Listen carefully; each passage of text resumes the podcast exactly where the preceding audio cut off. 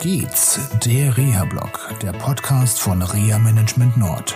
Mit Geschichten und Anregungen aus dem Leben eines Reha-Managers. Für Unfallopfer, Rechtsanwältinnen und Rechtsanwälte, Versicherungen und Interessierte.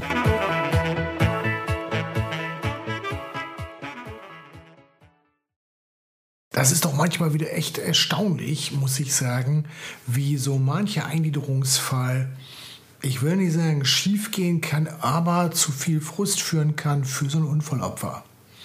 Also, vor kurzem, Sendung 131 vom 16. Februar, ich habe extra nochmal nachgeguckt, da hatte ich berichtet äh, über ein Unfallopfer, das vertreten wird in Tüdelchen durch eine Schwerbehindertenvertretung. Kann man auch sagen, wird überhaupt nicht vertreten.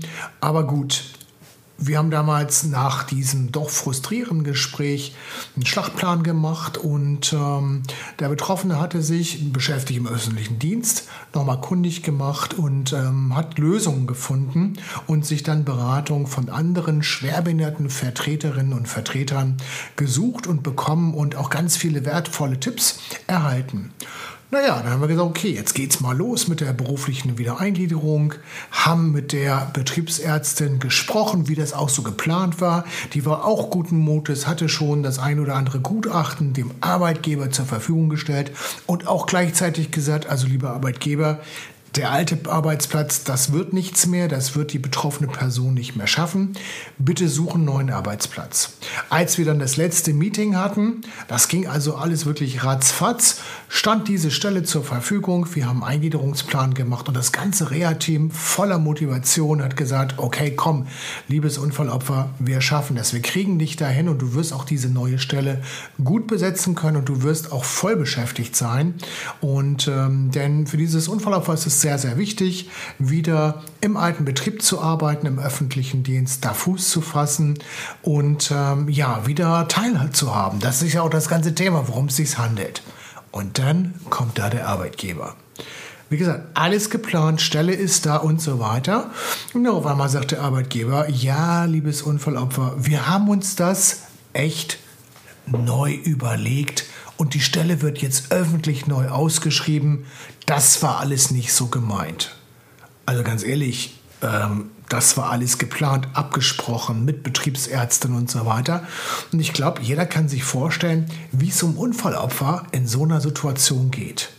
Da ist nicht nur Frust und Wut, sondern da sind auch natürlich Ängste, nämlich Ängste, wie geht das weiter? Was macht eigentlich mein Arbeitgeber mit mir? Da haben wir betriebliches Eingliederungsmanagement gemacht, Personalrat und so weiter, waren alle beteiligt, alle haben zugestimmt und dann auf einmal wird neu ausgeschrieben und für mich stellt sich so die Frage, was ist das für ein gezinktes Spiel, was der Arbeitgeber da führt? Denn es ist nicht so, dass dieses Unfallopfer irgendwie einen schlechten Ruf im Betrieb hat oder ähm, ja irgendwelche schlechten Zeugnisse bekommen hat oder so. Im Gegenteil, hoch angesehen und so weiter. Und ähm, ja, das ist natürlich ein Riesenproblem.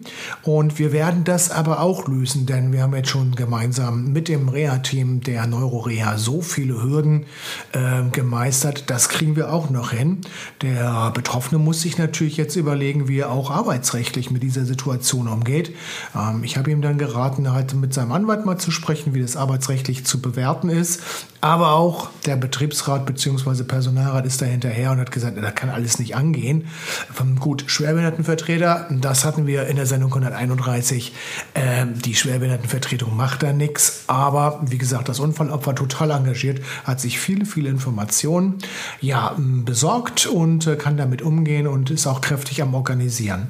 Das Schöne an der ganzen Sache ist, dass wir echt mittlerweile so eine verschworene Gemeinschaft geworden sind und wirklich nur ein Ziel haben, das Unfallopfer soll arbeiten und ich bin auch guter Dinge, dass das auch weiterhin dort beim alten Arbeitgeber klappt, denn der Kontakt zu Kolleginnen und Kollegen, da konnte ich mich selber von ähm, ja, überzeugen, ist sehr gut.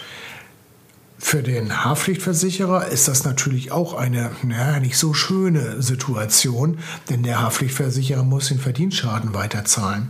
Es ist natürlich wirklich schwierig, auch als Reha-Manager zum Haftpflichtversicherer zu sagen, lieber Haftpflichtversicherer, daraus wird nichts und dann kommt natürlich, ja, aber wir haben doch und so weiter und sie haben und ja, was können wir dafür, wenn der Arbeitgeber nicht will? Wir wissen nicht, was dahinter steckt und werden es wahrscheinlich auch nie erfahren.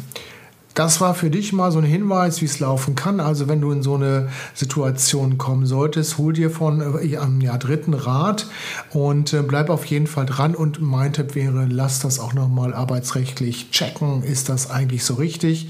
Wenn man im Prinzip schon eine Stelle besetzt hat, die für einen wirklich freigehalten worden ist, dann kann es ja nicht angehen, dass der Arbeitgeber auf einmal sagt, ha, wir machen jetzt mal was Neues und stellen die anderen Personen zur Verfügung. Meine Vermutung ist, dass das mehr so ein innerpolitisches Ding ist. Irgendjemand braucht eine Stelle für irgendeine befreundete Person. Ja, wie das immer so manchmal ist. Aber das ist ja nur meine Meinung. Also, ich wünsche euch noch eine schöne Zeit. Bleibt vor allem gesund und bis zur nächsten Sendung vom Auf geht's, der Reha-Blog. Bis dann. Tschüss. Das war eine Folge von Auf geht's, der Reha-Blog. Eine Produktion von Reha Management Nord. Weitere Informationen über uns finden Sie im Internet unter www.der-rehablog.de.